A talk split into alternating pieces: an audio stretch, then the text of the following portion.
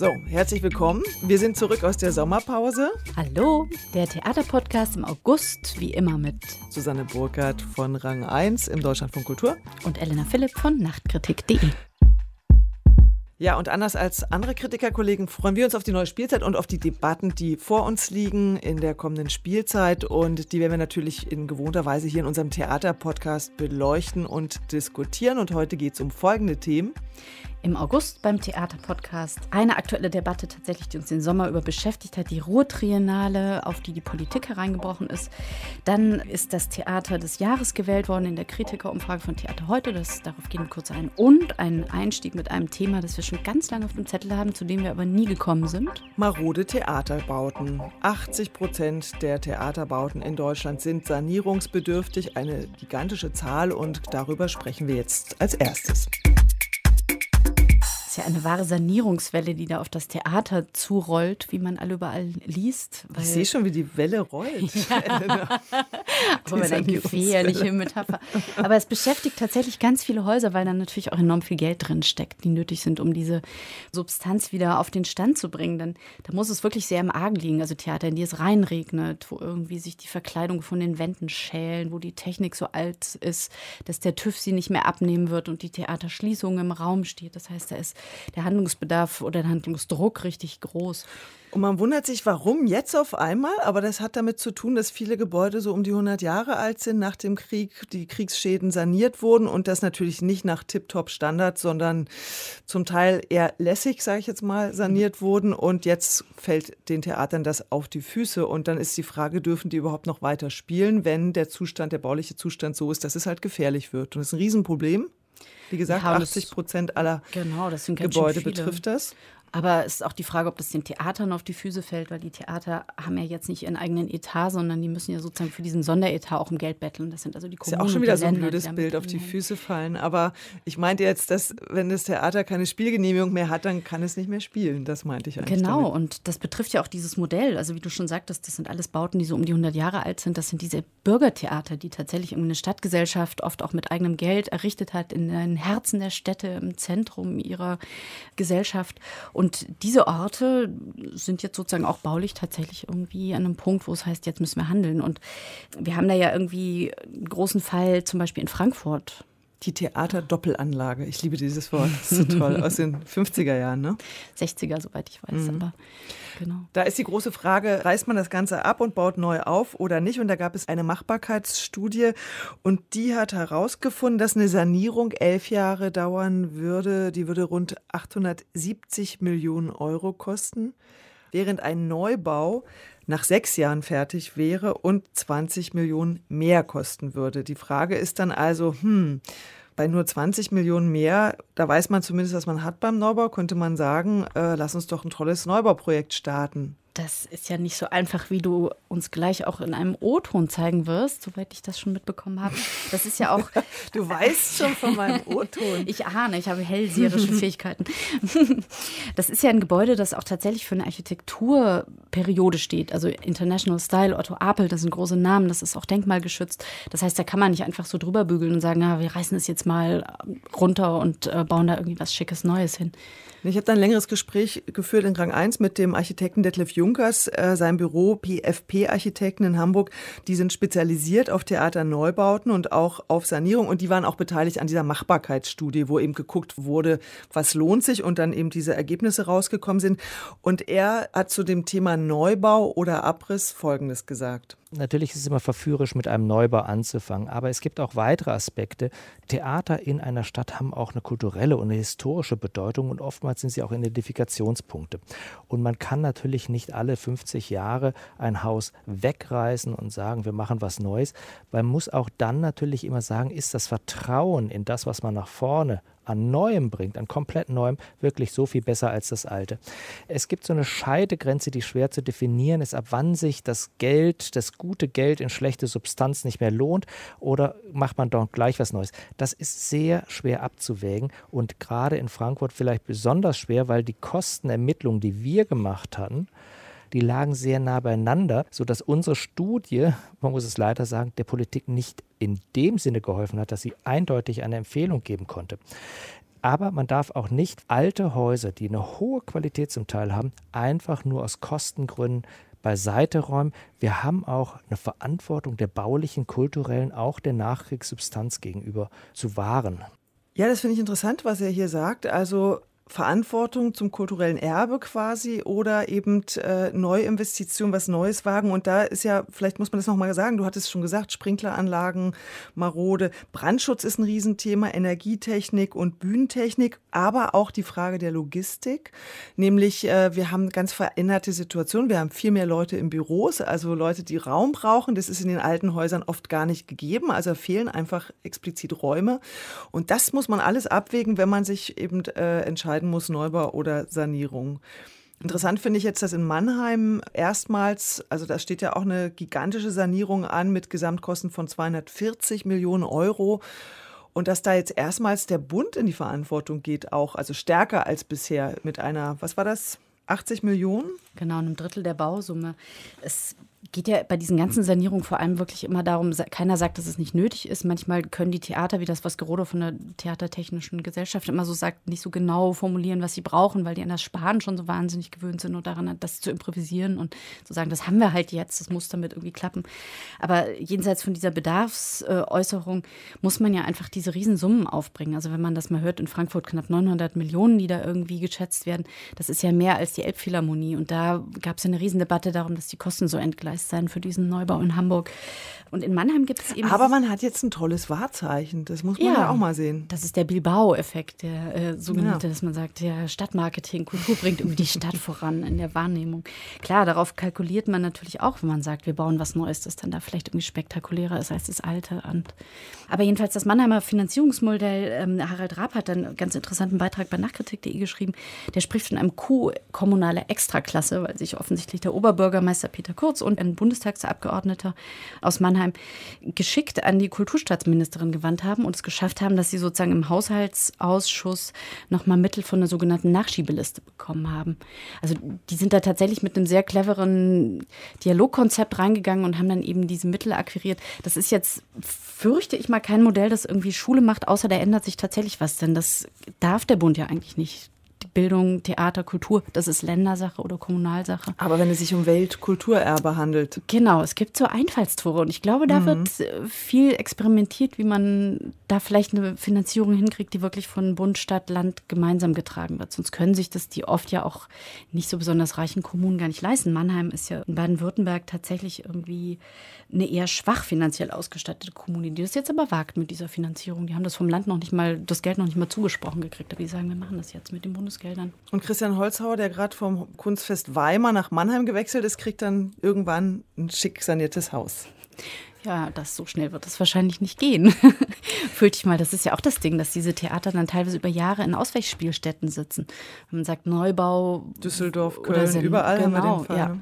Das sind natürlich auch nochmal extreme Bedingungen. Das kann wie jetzt in Dortmund bei Kai Voges natürlich auch die Kreativität befeuern, weil man auf einmal einen Raum hat, der irgendwie eine Multifunktionsbühne ist, wo man sich so ganz andere Sachen Lagerhalle, Ne? Genau, mhm. wo man nicht mehr mit dieser Guckkassenbühne operieren muss. Aber es ist natürlich ein extremer Stress für so eine Institution. Wir können dieses Thema natürlich hier überhaupt gar nicht abschließend behandeln, wollen wir auch gar nicht. Aber wenn Sie das interessiert, es gibt eine Ausstellung, die lief zuerst im Museum für Architektur im Frankfurter Main und die ist jetzt weitergewandert und zwar ins Holzfoyer der Oper Frankfurt. Die Ausstellung heißt Große Oper, viel Theater und da geht es um die Zukunft von Theaterbauten und äh, die ist dort auch noch zu sehen bis zum 1. Oktober.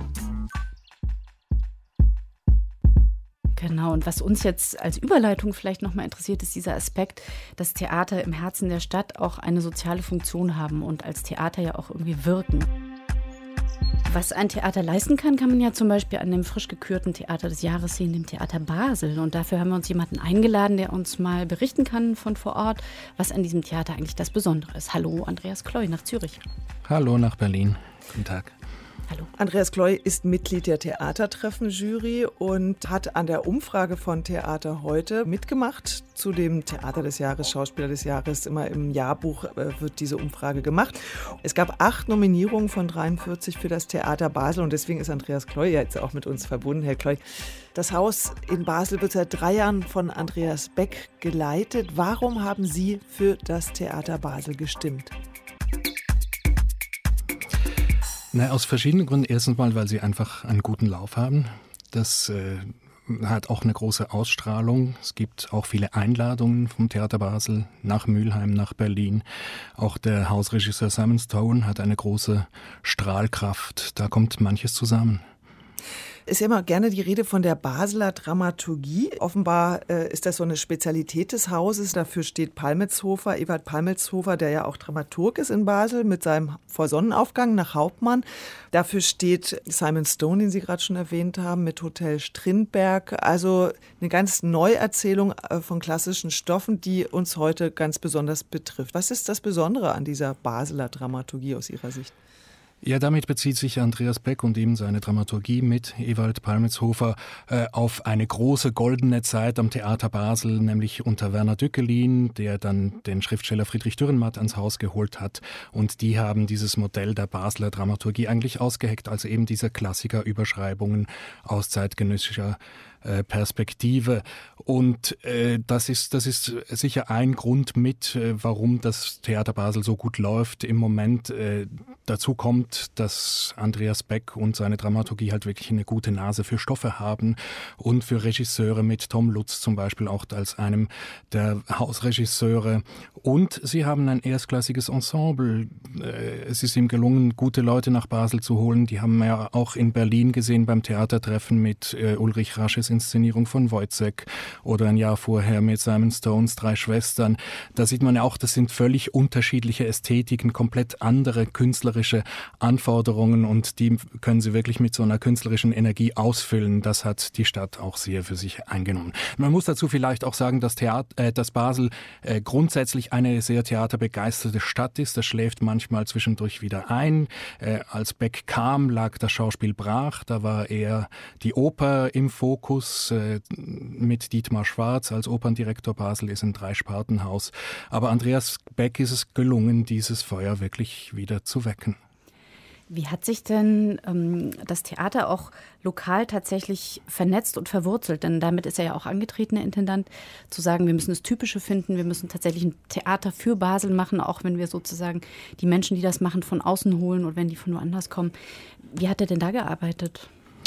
Ich denke, da hat er sehr viel getan. Einerseits ist es natürlich das Ensemble, mit dem das Publikum sich identifizieren kann. Also das Ensemble ist wirklich so, so was, was am direktesten wohl in die Stadt hineinwirkt. Das sind unsere Schauspieler und die wollen wir sehen in den verschiedenen Rollen. Äh, er hat aber auch äh, Formate mit lokalem Bezug erfunden, wie zum Beispiel jetzt gerade in der letzten Spielzeit äh, Polarot. Das ist eine Serie, die auf einem Basler Stoff beruht, ein Basler Roman Polarrot, das ist die Farbe, die das Rot in der, in der Flagge der Nazis war. Und dieser Stoff, dieser Farbstoff, der wurde in Basel, in der Basler pharmazeutischen oder chemischen Industrie hergestellt. Und das war dann so eine Abenteuergeschichte in verschiedenen Etappen in der Stadt, an verschiedenen Orten, zum Teil auch Originalschauplätzen verstreut über, über mehrere Wochen. Sowas wirkt natürlich sehr direkt auch in die Stadt rein. Es gibt im Fachmagazin Theater heute ein Zitat vom noch Direktor in Basel von Andreas Beck, der sagt, Einzelkämpfer oder Starallüren, die sind in Basel aus der Mode. Haben Sie das auch so erlebt? Ja, das äh, ist wohl so. Also es, ist, es hat natürlich die Schweiz diese demokratische Tradition, da alles ausgehandelt werden muss und es ist weniger so die, die Republik der Sololäufer und das ist wohl was, was man, wenn man aus Deutschland kommt, sich auch erstmal aneignen muss, sich vielleicht auch umgewöhnen muss ein bisschen. Ich würde das jetzt auch nicht überbewerten, aber es ist sicher so, dass das Understatement in Basel eher sympathisch wird.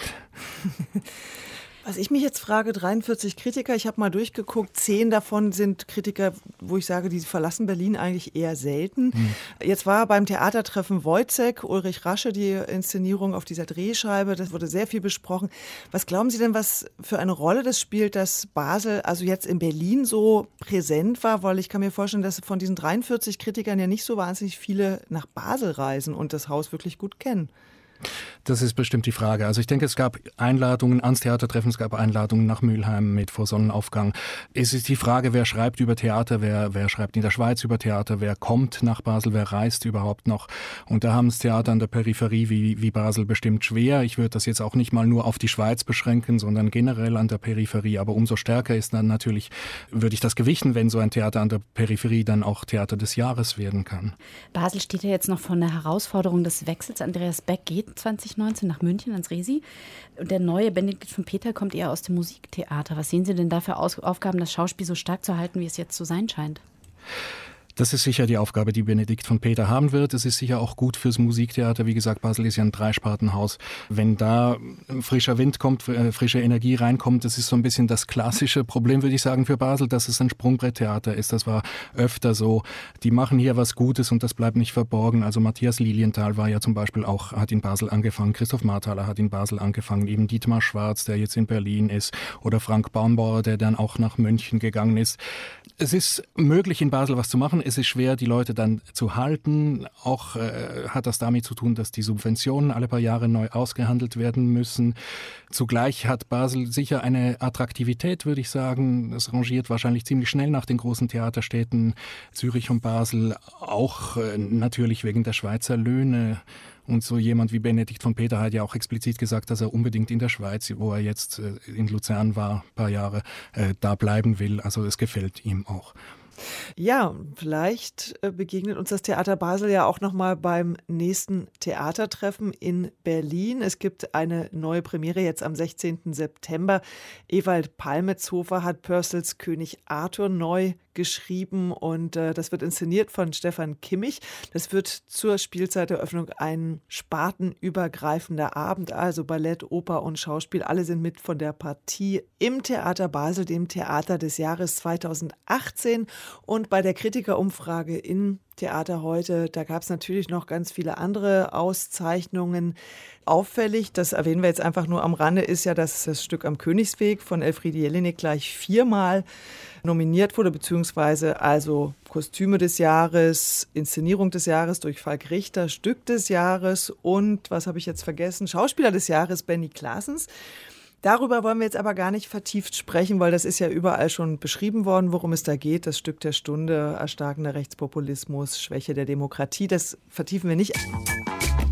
Ja, und jetzt versuchen wir eine Überleitung zu schaffen zu unserem nächsten Thema Theater und Politik. Und da könnte man von Falk Richter ausgehen. Falk Richter der ja sehr deutlich sich politisch auch äußert, der sehr deutlich eintritt gegen rechts. In diesem Sommer hat er ja gerade noch mal einen anderthalbjährigen Rechtsstreit hinter sich gebracht, der gegen ihn angestrengt wurde durch Gabriele Kubi, die Publizistin. Sie hatte geklagt gegen eine Darstellung von ihr in dieser Aufführung 4 in der Schaubühne. Im großen Teil ist diese Berufungsverhandlung sind die Anwürfe abgewiesen worden. Falk Richter hat neulich am Königlichen Dramaten gearbeitet in Stockholm an diesem Theater. Und was ich interessant fand, war in dem Zusammenhang, wie man jetzt über Politik im eigenen Haus spricht. Das ist ja ein Thema, Elena, was wir hier im Podcast immer wieder haben. Das ist die Frage von Machtstrukturen. Was zeigt das Theater nach außen und wie arbeitet es innen? Und ich fand interessant, dass Falk Richter gesagt hat, dass dort in Stockholm vor Beginn der Proben eine Ethic Policy verlesen wird. Da wird dann auch darüber diskutiert und da wird dann eben gesagt, jeder ist gleichwertig, jede Meinung muss gehört werden. Wir wollen die Welt kritisieren und müssen deshalb selbst ein Vorbild sein. Sexueller Missbrauch, Machtmissbrauch äh, wird hier nicht geduldet und so weiter.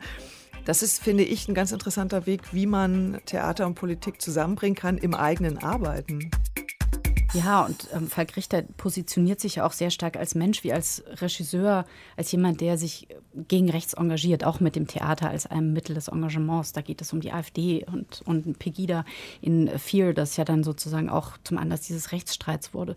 Das heißt, Falk Richter, und das ist wiederum die Überleitung zur Rotriennale, Falk Richter ist sich sehr bewusst, in welchem Kontext er sich platziert mit seinen künstlerischen Arbeiten und geht das sozusagen frontal an und sagt, ich stehe für diese Haltung und ähm, ich äh, ahne, was auf mich zukommt und ich werde es durchkämpfen.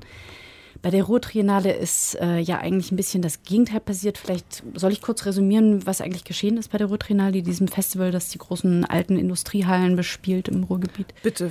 Also im Prinzip geht es darum, kann man ein politisches Programm machen, ohne den politischen Kontext einzubeziehen. Aber was da genau passiert ist, kannst du uns gerne jetzt nochmal zusammenfassen, Elena. Die Intendantin Stephanie Karp hat eine schottische Popband eingeladen, die Young Fathers, die dem Israel, manche sagen kritisch, andere sagen feindlichen äh, Movement BDS nahesteht. Boycott, Divestment Sanctions heißt das. Sie hat diese Band erst eingeladen, als dann klar wurde, wie sehr diese Band sich auch in einem Kontext situiert, in dem sie benutzt wird, um Israel das Existenzrecht abzusprechen, hat sie sie wieder ausgeladen, dann kamen Zensurvorwürfe und sie hat die Band wieder eingeladen. Also es war ein ständiges Hin und Her. Dann hat die Band abgesagt, mhm. genau. Mit äh, eben dieser Zensurkeule als großen Vorwurf gegen Stefanie Karp. Das ist hochgekocht. Sie ist bis in den Landtag vorgeladen worden. Der NRW-Ministerpräsident Laschet hat seine Teilnahme an der diesjährigen Jurotriennale, die das Land zu einem großen Teil finanziert, abgesagt. Also boykottiert das sozusagen auch. Es gibt einen Antisemitismus. Man muss, man muss ganz kurz einschränken, das habe ich von der NRW-Kultusministerin mhm. persönlich gehört. Also er hat nur die Eröffnungs Veranstaltung nicht besucht. Er boykottiert die Ruhrtrinale nicht und er wollte gar nicht zu anderen Veranstaltungen gehen. Das hat sie zumindest so erklärt. Das ist eine interessante Einschränkung, aber das heißt, er geht da nicht hin. Ja. Ja, das ist ein bisschen kleinkariert vielleicht. Aber naja, aber darum geht es bei diesem ganzen Streit. Also es geht ja um irgendwie wirklich kleine Drehungen. Ist ja, es geht auch um die Frage, ist das jetzt ein Boykott vom Ministerpräsidenten? Also da muss man vorsichtig mhm, sein mit den stimmt. Begrifflichkeiten. Aber jetzt fragt sich wahrscheinlich Andreas Kloy, was mache ich denn jetzt hier in diesem Gespräch? Was habe ich denn für eine Rolle? Sie haben das ja vielleicht als interessierter Zeitgenosse mitverfolgt. Und selbst wenn Sie nicht bei der Ruhrtrinale waren, haben Sie ja vielleicht eine Haltung dazu. War denn Frau Karp, die ja ganz klar sagt, oder vielleicht hören wir Frau Karp, Karp mal ganz kurz, wie sie sich dazu stellt. Teil dieser Rolle weigere ich mich auch auszufüllen. Ich bin ja nicht die Geschäftsführerin, ich bin auch Mitgeschäftsführerin, aber ich bin nicht in erster Linie die Geschäftsführerin, ich bin die künstlerische Intendantin. Und ich verstehe mich als Botschafterin der Künstler, Beschützerin, Ermöglicherin und weniger als Politikerin oder als Geschäftsführerin. Und mich stört es auch oft, wenn Intendanten oder Intendantinnen ganz vergessen, dass sie doch in erster Linie die Botschafter der Künstler sind. Tja, Herr Kloy, was sagen Sie dazu? Naja, es gibt ja manchmal dann auch so eine Eigendynamik, die die Dinge bekommen, eben wenn sie, sie werden dann immer kleiner kariert. Es ist sicher so, dass Theater zuerst die Kunst im Auge haben soll, aber es ist auch nicht ganz unschuldig, was man da tut. Äh, also man muss das halt dann auf jeden Fall, und das hat Stefanie Karp auf jeden Fall auch getan, das sehr, sehr reflektiert machen. Und was für mich wichtig ist, was ich öfter bei diesen äh, Aktionen, die dann wirklich so ins Blaue hinaus ein bisschen zielen, wie jetzt auch diese Erdogan-Statue in Wiesbaden, das Entscheidende dabei ist, wie es begleitet wird vom Theater. Also wichtig ist, dass es kuratiert ist, dass es diskursiv begleitet wird. Das ist dann eigentlich die Leistung, die das Theater erbringen muss. Also ohne auf Stefanie Karp nochmal rumzuhacken, ich glaube, das ist absolut äh, selbstverständlich, dass das passieren kann, dass man sich auch irrt in der Programmatik, dass man Fehler macht. Ich glaube, die Komplexheit des Themas hätte früher erkannt werden können und auch diskutiert werden können. Es gab ja dann eine Diskussionsveranstaltung, die zumindest die Gemüter ein bisschen beruhigt hat, anders als jetzt hier in Berlin beim Popkulturfestival, als dann BDS-Anhänger das massiv gestört haben, war das in äh, Bochum, ich war zum Teil dabei, relativ sachlich, vielleicht auch ein bisschen dem geschuldet, dass Norbert Lammert das moderiert hat und in seiner Person, dieser Respektsperson, da auch eine gewisse Ruhe reingebracht hat. Würden Sie sagen, Herr Kloll, von außen gesehen, dass jetzt das Festival davon überschattet ist? Nee, würde ich jetzt nicht sagen, aber es ist natürlich äh, ein entscheidendes Moment in diesem Festival und darüber hat man dann auch zu sprechen. Ich finde, wenn man das Interview liest, das sie zum Beispiel über Nachtkritik gegeben hat, ich finde, es ist ein sehr großes Herumlavieren und Herumgeeiere. Und einmal sagt sie, es ist zu komplex, dann aber sagt sie irgendwie, ich finde, das ist so und so und ähm, sozusagen die Menschenrechtsverletzungen an den Palästinensern muss man benennen. Also es ist nicht so, dass ich erkennen könnte, dass es da eine einheitliche Haltung gibt, von der man dann ausgeht, okay, es war ein Fehler, aber jetzt weiß sie, was sie tut, sondern das hat sich sozusagen mit jedem Diskursanlass auch wieder gewandelt. Und das finde ich kritisierenswert.